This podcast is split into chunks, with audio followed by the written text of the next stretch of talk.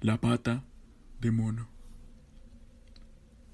Era una noche lluviosa de noviembre, y mientras que la señora de la casa practicaba su crochet, padre e hijo disputaban el habitual duelo de ajedrez característico de los martes en la noche, el cual se vio interrumpido por tres golpes en la puerta. Sargento Morris, gritó Mr. White, el patriarca del hogar. Aunque esperaban su visita, la sorpresa no mermaba puesto que el sargento regresaba de un largo viaje por la India y los anfitriones de la cena esperaban con ansias las anécdotas. El señor White preguntó por una de las extrañas cartas que le llegaron a nombre del sargento, en la cual éste explicaba que se había encontrado con un extraño amuleto. Sin responder nada, el sargento Morris sacó de su gabán una escalofriante pata de mono, la cual hizo que la señora White despegara los ojos de la lana y las agujas. Me arrepiento de haberte contado sobre esto, dijo Morris. El anciano que me la entregó me prometió tres deseos, pero lo que esta pata me trajo fueron desgracias. La traje para quemarla en tu chimenea, así arderán también las ilusiones que te transmití en aquella carta.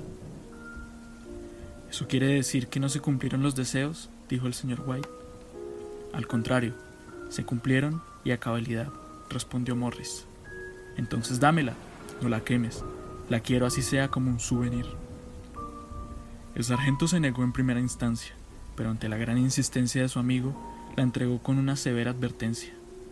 No le pidas nada, si yo fuera tú, la quemaría, pero como te veo tan interesado, te ruego que la dejes quieta, no quiero verlo sufrir. Mr. White asintió con la cabeza y guardó la pata en el placard. La cena continuó.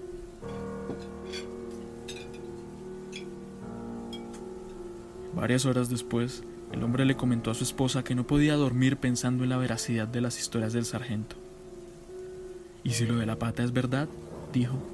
Podríamos pedir los 20 mil euros que nos faltan para pagar la hipoteca de la casa.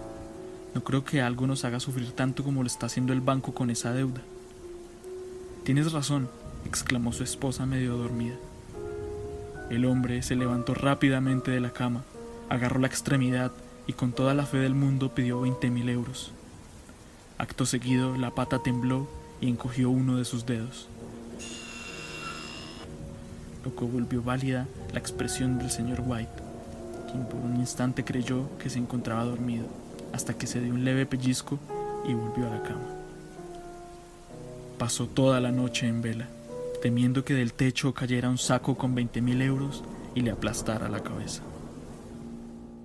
Al día siguiente su hijo se levantó muy temprano, como de costumbre, para ir al trabajo. Iba tan sobrado de tiempo que hasta alcanzó a bromear con su padre. Espero que no le hayas pedido nada a tu nueva mascota, dijo el muchacho con una sonrisa pícara. Su padre solo tomó un sorbo de café y siguió leyendo el periódico. Pasó toda la mañana viendo por la ventana, a la espera de que llegara un cheque, un mensajero, un paquete con el dinero, pero nada de eso ocurrió. Enojado, le reclamó a su esposa. Deberíamos dejar de creer las historias de Morris. Hasta se habrá dejado lavar el cerebro por uno de esos fanáticos religiosos. La señora solo sonrió. En las horas de la tarde, un golpe seco en la puerta advirtió a los White. Era un trabajador de la compañía en la que laboraba su hijo. La señora abrió la puerta con angustia y preguntó exaltada si todo estaba bien. Su esposo trató de tranquilizarla, diciendo que no hay que esperar siempre malas noticias. ¿Verdad? le preguntó al joven. Lo, lo siento mucho, respondió. Su hijo tuvo un accidente con las máquinas. No sobrevivió. La empresa me ha enviado para comunicarles que estamos exentos de toda culpabilidad, pero que en agradecimiento por los servicios de su hijo, indemnizaremos a la familia con veinte mil euros. La mujer se desmayó. Pasaron semanas y los White no paraban de llorar la muerte de su hijo. El frío rondaba por la casa y despertaba a la señora White, la cual, cansada de tanto llorar, maquinó una idea desde el sufrimiento. Aún nos quedan dos deseos, sugirió. Su esposo quedó estupefacto y gritó ¿No es suficiente el daño que nos ha provocado esa cosa? Quiero a mi hijo de vuelta. Pídeselo. Estás loca. No hay forma. Quedó irreconocible. La máquina lo devoró. Tú lo mataste con tu avaricia ahora tráelo de vuelta.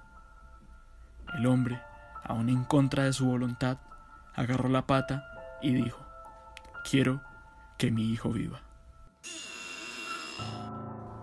El mismo frío mortal recorrió la habitación, las ventanas se congelaron y un céfiro apagó la última vela. Se escucharon pasos. El señor White temía por aquello que estuviera al otro lado de la puerta. Se escucharon tres estruendos disfrazados de golpes en la puerta.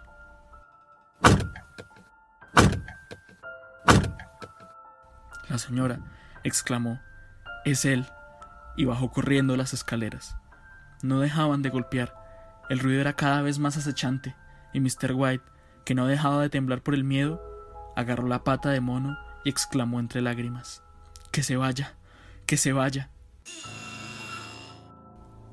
Su esposa abrió la puerta y se encontró solo con el desilusionante frío proveniente del cementerio.